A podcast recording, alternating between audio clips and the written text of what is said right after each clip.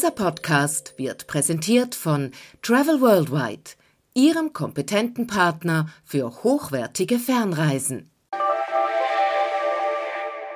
Herzlich willkommen zu der neuesten Ausgabe vom Travel News Talk. Ich bin der Reto Suter, Redakteur von Travel News und sitze vis-à-vis -vis von einer Powerfrau. Ihr Stern ist 2006 so richtig aufgegangen, wo sie im Snowboard Cross Turin im spektakulären Rennen die olympische Goldmedaille gewonnen hat. Jacobellis is down!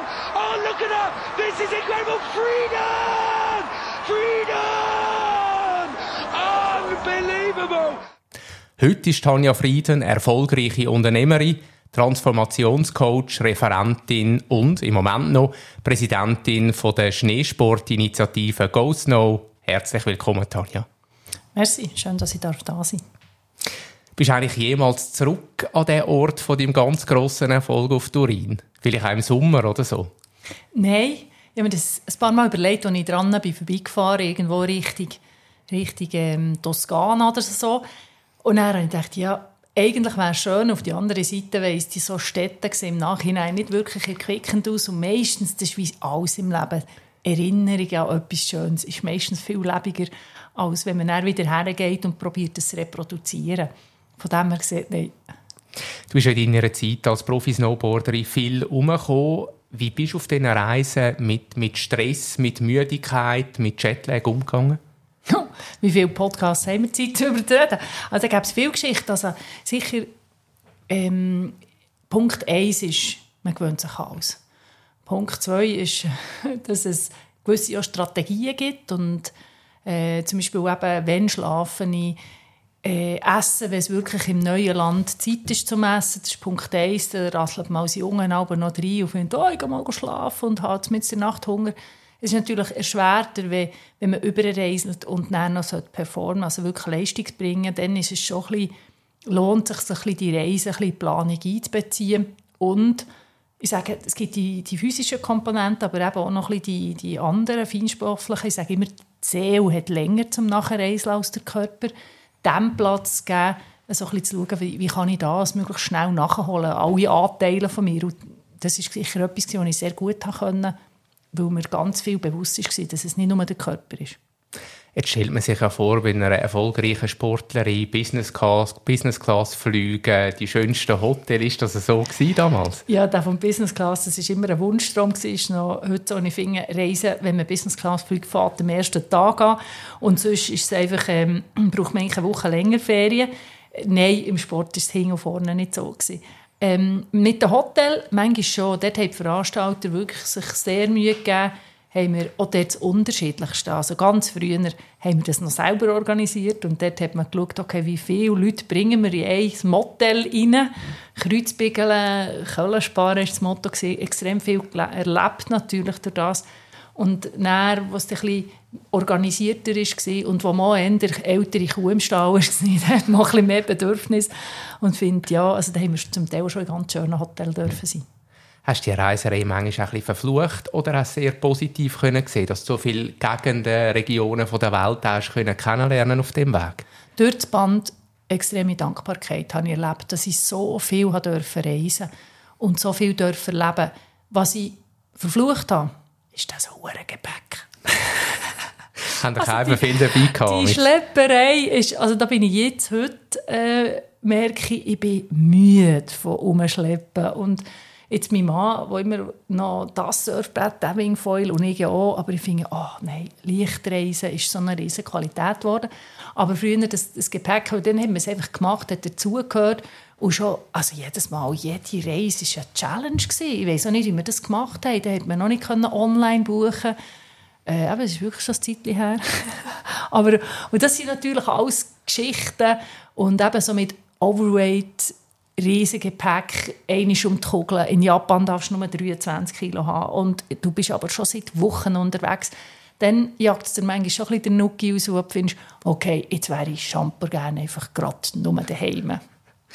Welches sind die schönsten Reiseerinnerungen, wo du die Zeit hast? Irgendwie am Flecken, wo du sagst, der ist der perfekte Ort, wo ich war. Gibt es das? Diesen Ort gibt es nicht. Es ist auch dort, wenn wir uns aber wieder sehen, sagen wir liebevoll mit den Snowboardhühnern, wenn wir dort so wir sind jetzt wieder auf Reisen, sagen etwas dazu. Und dort ist wie, ist wirklich etwas, was mich extrem fasziniert hat, war Chile. Also in Valle Nevada, wo wir ähm, den Weltcup hatten, wo ich als Schweizer Mädchen auf 3'500 Meter, 2'500 Meter oben haben wir einen Weltcup, fast 4, mal 4000 war es dann effektiv. Dann stehst du dort oben und schaust rauf zum Aconcagua und denkst, und ich hatte das Gefühl, ich wüsste, es Berge sind. Das war Demut Bauer und dann hat mir gedacht, ah, stimmt, ich bin eigentlich hier zum Rennen fahren. Das war unglaublich beeindruckend für mich. Und dann auch von, ich bin dann immer vorher oder nachher angehängt, dass ich wirklich eben auch noch etwas anderes sehe. Und Snowboarden, wir sind in unserer Community, haben wir sicher einerseits einen Kalender gehabt, wo wir das, das haben geschaut, dass es geht. Und wir sind auch so Leute, die sehr gerne reisen oder sehr gerne per se auch, glaube sehr viel Neugier in uns hatten. Und dort ja, bin ich dann auch von, von Chile auf Argentinien über, über den Pass fahren mit dem Auto. Das ist unglaublich. Also die Passüberquerung das war sicher eines von, von den schönsten Momenten. Dann für mich ein absolutes Highlight ist Japan. Jedes Mal wieder der Schnee, der dort runterfällt im Laufe einer Stunde, neben der ganzen Kultur. Im Wissen darum, wir sind dort auch, äh, an Orten gereiselt, wo niemand mehr Englisch redet und auch nicht mehr lesen kann. Und dort wieder zu merken, ich verstehe jetzt ganz viel mehr, wieso dass die Japaner hinter einem Fähnchen nachlaufen, habe sehr viel Verständnis entwickelt für, für andere denkende Kulturen und Menschen, die hier anders reisen. Und äh, ja, es gibt so wahnsinnig viele schöne Orte. ich denke, Südamerika war sicher sehr speziell gewesen. Japan, Amerika natürlich am Anfang auch. Das ist, der hat man alles ausprobiert, von jedem Güte, von all dem, was man halt aus den Werbungen kennengelernt hat. Ähm, und ja, es gibt so verschiedene Orte. Also das sind sicher so die Kontinente, wo, wo, wir, ja, wo wir sehr eingefahren sind. Und dann eben immer die Side-Events, die wir auch noch daraus gemacht haben und gesagt, okay, wenn wir schon da sind, dann fahren wir noch über den nächsten Hügel und noch das auch noch anschauen. Also das war alles immer ein bisschen Abenteuer. Gewesen. Das war nicht ja. einfach ein Shoppingbummel irgendwo in einer Stadt, sondern es war immer auch noch ein bisschen mit Abenteuer ja. verbunden. Gewesen. Ja, also dort ist wirklich, äh, wir haben untereinander geschaut und das ist ganz am Anfang der Karriere sind wir auch in internationalen Teams gewesen. und das war klar, gewesen, oder? Da haben wir auch mit einem Kanadier zusammen trainiert und sie war so dann irgendwo ein Snowboard gewesen. Also legt auch einen nachher und einfach verschiedene Orte und haben dann gefunden, okay, dann gehen wir noch an die Ostküste, weil einer von uns hat in Kanada oben innen hat irgendwo, äh, ich weiß gar nicht genau, wo das war, ein bisschen im Outback hat er gewohnt und hat gesagt, ja, und dort hat es noch eine Hütte, da könnte man Ski fahren. Und da weiss ich, da ist ganz viel vom Weg, also durchmischte Nationalitäten, das war eben das Schöne, denn dass sie alle, mehr, äh, gar nicht gewusst, wie viele Schweizer das dabei waren, sind verschiedene Nationen, haben gesagt, wir gehen noch dort her. Und dann sind wir wirklich, gerade nach dem Weltcup, einer ist noch verletzt, sind wir ins Spital geholt. Also da haben wir uns völlig selber organisiert und dann Shuttle und dann geflogen, mit, wieder mit Jetlag auf der anderen Seite von Amerika, also von Kanada dann zwei Stunden lang durch, durch, durch eine Schneestunde gefahren, bis wir halt in dieser Hütte ankamen. Und am nächsten Tag Skidoo-Safari, wo, wo uns nach drei Stunden gegeizt haben, ähm, vom, von, dem, von dieser Hütte jagen, weil nicht ganz hintereinander gefahren ist worden und solche Sachen. Ja, einfach, eben dort war halt schon ein bisschen wirklich Abenteuer gewesen, wo man dann einfach, ja, dort immer jemand etwas organisiert oder man hätte müssen organisieren. Das ist nicht, äh, hier du dein Ticket, du gang mal. Ich habe es eingangs gesagt, du hast eine eigene Firma äh, als Transformationscoach. Kannst du ein bisschen erzählen, was machst du da genau? Wie hilfst du Leuten, die zu dir kommen?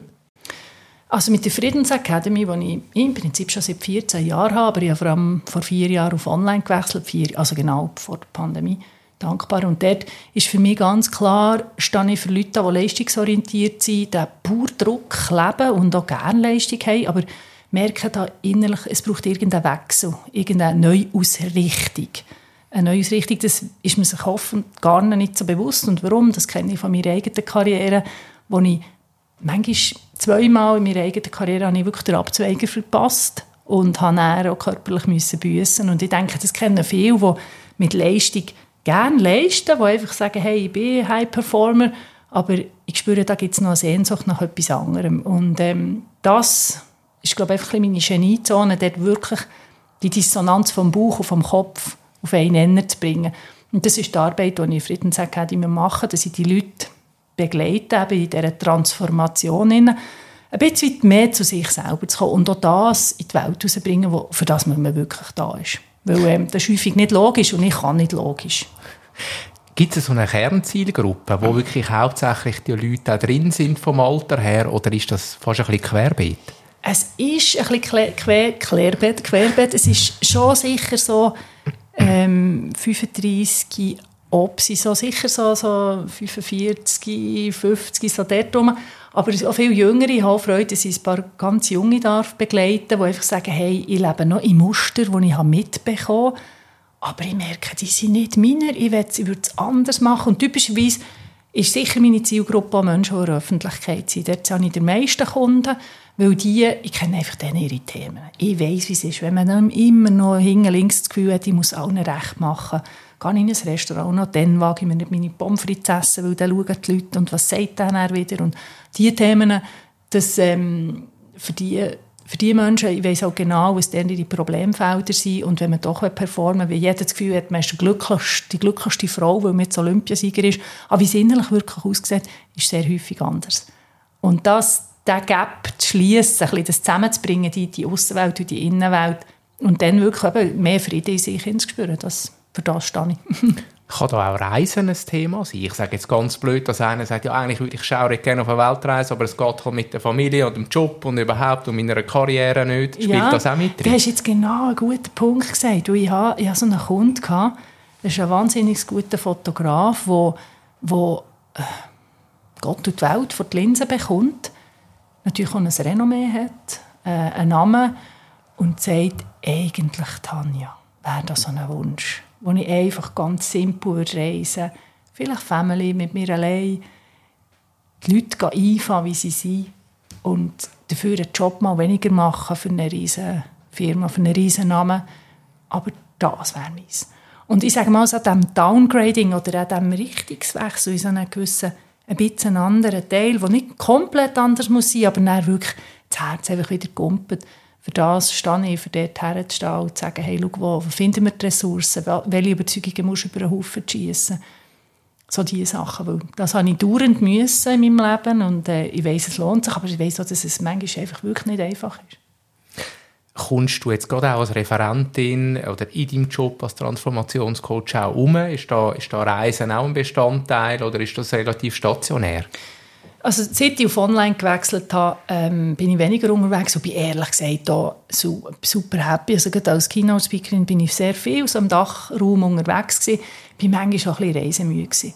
Und mein siebenjähriger Sohn tue ich halt Champer gerne am Abend noch in Schlaf singen. Und das, ähm, das, das ist etwas, was, mich auch, was man mir erlaubt, mehr von daheim aus, aber trotzdem mit Referat und so, ist es schon, ich habe jetzt auf meiner Agenda ist mehr eben der Aufbau von Online Friedens Academy und eben meine anderen Mandate und dort ähm, ist es schon so, dass die Bühnen oder wieder mit dem zu reisen kommt jetzt mehr. Also ich habe typischerweise, jetzt mache ich auch wieder mehr Retreats oder im Ausland, weil ich die Skills ja habe von das und ein Netzwerk überall auf der Kugel und wo ich wirklich auch Lust habe, auf verschiedenen Orten jetzt so, so Sachen anzubieten für Menschen, die auch Lust haben zu reisen und das zu verbinden, weil Reisen ist einfach schon, das öffnet neue Horizonte allein schon und darum absolut wenn man dich jetzt reden hört, hat man das Gefühl, du bist wirklich auf der ganzen Welt schon gewesen. Es gibt keinen Fleck, wo du noch nicht warst. Gibt es ein Land oder eine Region auf deiner Bucketlist, wo du sagst, dort muss ich unbedingt einmal noch her? Ja, das gibt... Äh, äh, ja, du sagst es, ich bin manchmal schon so ein bisschen... Ich bin saumässig zufrieden mit meinem Leben. Und manchmal denke ich, ich bin manchmal fast eifersüchtig auf die Leute, die in der Schweiz auf jedem Hocker waren. Und weil ich ganz viel im Ausland war und ähm, ja, ich mehr manchmal hier noch machen, aber etwas, was ich effektiv noch überhaupt nicht war, oder nicht überhaupt nicht, also was, ein Land, das ich gar nicht kenne, ist Australien. Und habe dort aber auch Leute, die ich kenne, aber ich höre so viel von anderen. Es war ja das Gefühl, dass ich da war. Aber wo mich noch mehr reizt, wo ich nur einen Tag bin gelandet bin, weiter auf äh, Tahiti und so die polynesischen Inseln, Neuseeland. Und dort bin ich gelandet und bin ausgestiegen aus dem Flugzeug und das hatte ich noch nie vorher, nie nachher gehabt. Ich hatte das Gefühl, wow, hier bin ich daheim. Ganz krass gewesen. Und ich habe so das Gefühl, ich bin wirklich aus dem Flugzeug, die ersten Schritte, habe ich gedacht, was ist hier los? Das hat sich so anders angefühlt. Und ich weiss, Neuseeland würde ich gerne wieder mal her. Nebst dem, dass ich Japan im Sommer mal gehen die Blumen gebracht habe, okay, das muss super schön sein. Und äh, Island bin ich kurz für das Business und da wollte ich mit der Familie gehen. Ähm, Wie häufig bist du noch in Norwegen? Deiner ja. zweiten Heimat, wenn man so Das ist natürlich auch immer wieder. Also, es gibt fast zu vielen Orten, wo ich muss, kann, will gehen. Da, bin ich grad, äh, da probiere ich schon einmal im Jahr raufzugehen. Einfach Hast du noch viele Verwandte? Ja, also meine Hauptfamilie in dem Sinn, wo, ich, wo mir am nächsten ist, die ist oben. Wir haben nicht eine grosse Familie allgemein, aber die sind oben. Wir haben ein Haus oben, das ein absolutes Beispiel ist. Und ich gehe jetzt im Sommer, haben wir jetzt entschieden, äh, Krebsentür. Das ist etwas ganz Exklusives. Das ist, äh, äh, gehen wir auf eine Krebsjagd. Äh. Wie würde man das übersetzen? Also das ist wirklich Krebse fahren. Und das ist so etwas Spezielles, weil die fährst in Nacht von Hand, sehr pragmatisch mit Zelt. Und das haben wir so eine Familientradition. Das kann ich jetzt diesen Sommer wieder machen. Ich freue mich fest.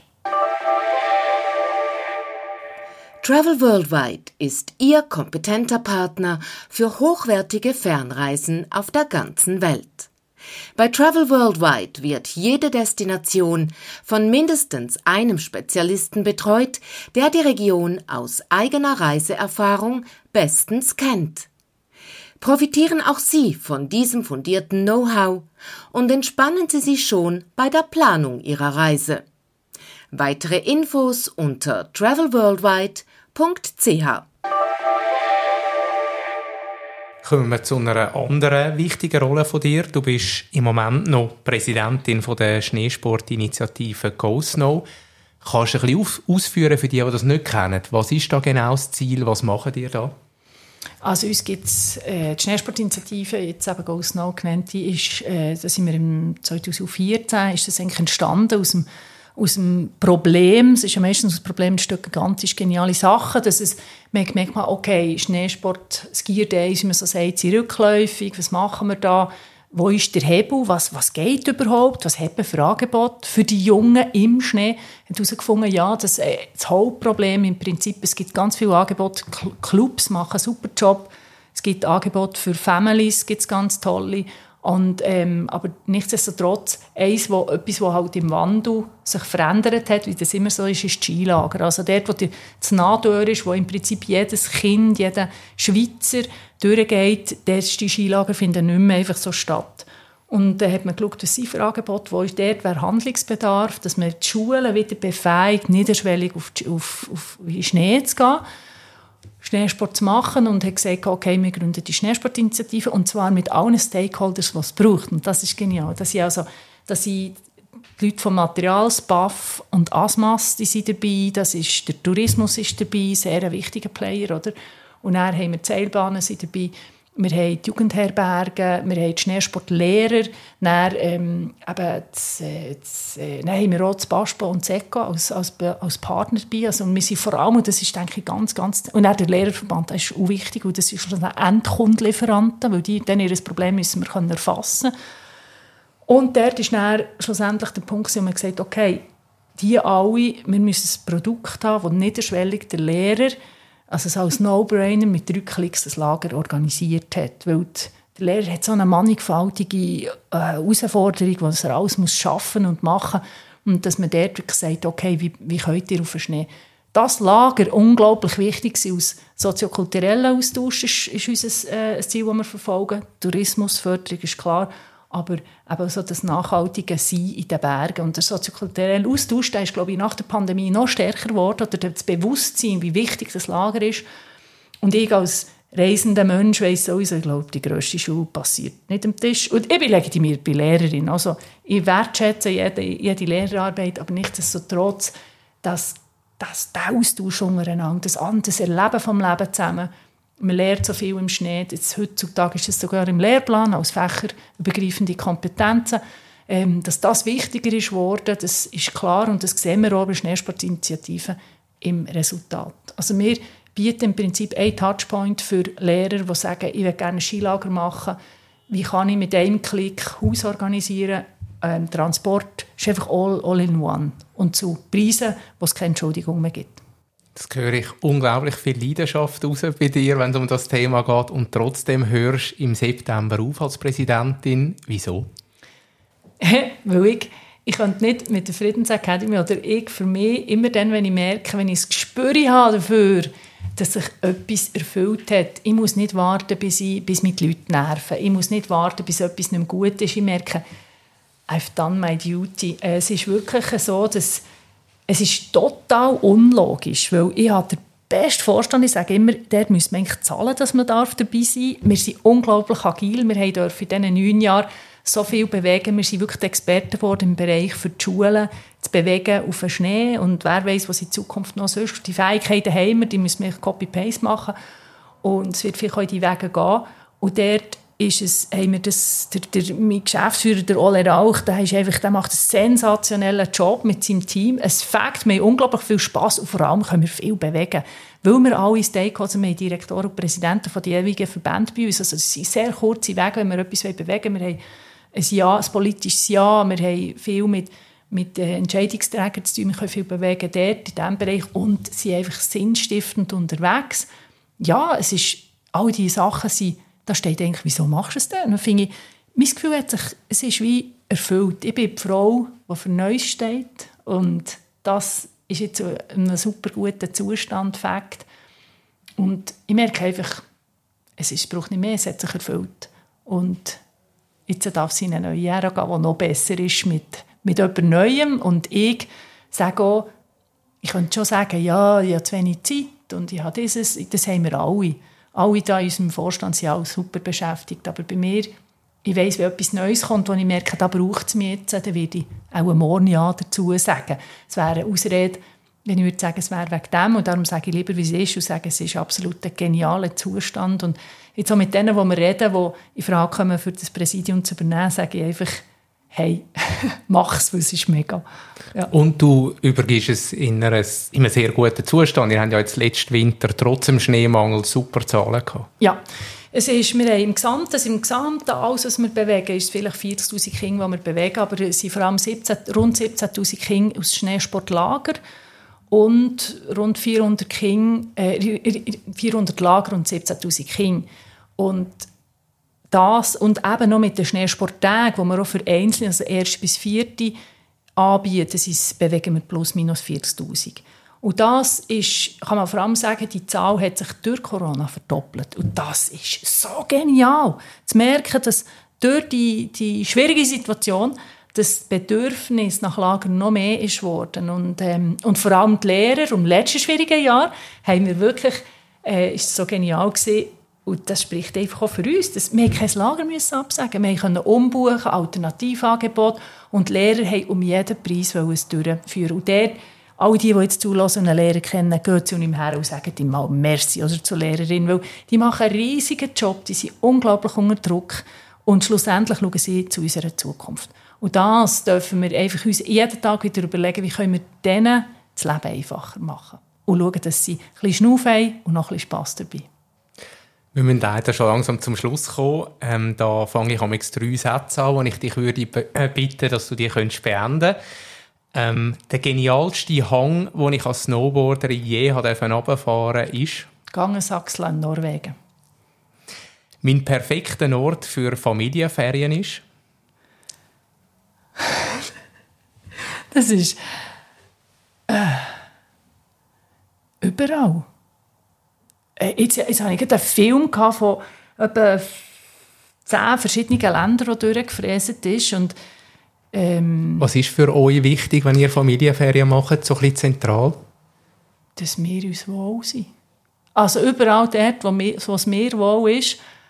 Ja, ich weiss, das ist eine ganz lustige Frage, das stelle ich mir nie. Ich merke einfach immer dort, wo es mir wohl ist, wo ich das Gefühl habe, das Herz geht auf, da weiss ich, ist der Lou am happy. Und ähm, ja, ich glaube, angstfrei reisen, dann sind die Kinder auch angstfrei. Und Kinder brauchen ja eigentlich nichts. Sicher ist es gut, wenn man mal jemanden hat, der zu den Kindern schauen kann, dass man auch mal ein bisschen selber schnaufen kann. Aber das findet man ja in jedem Land. Dort ist Vertrauen, glaube ich, einfach wichtig. Und die allerletzte, meine nächste Reise geht auf? Rhodos, und zwar schon morgen. und was erwartet dich dort? Ja, wir haben eben, eben eigentlich, ähm, sie, die mit zum Snow die, meine erste Snowboarding äh, im Snowboard Marketing Frau ähm, ist 50 geworden und sie hat 10 von uns Snowboard-Hühner auf Rhodos eingeladen und jetzt dürfen wir dort ein bisschen dumm tun und es lustig haben zusammen. Sie freuen mich wie ein, wie ein kleiner Golf. Danke vielmals für den Besuch, sehr spannend gewesen.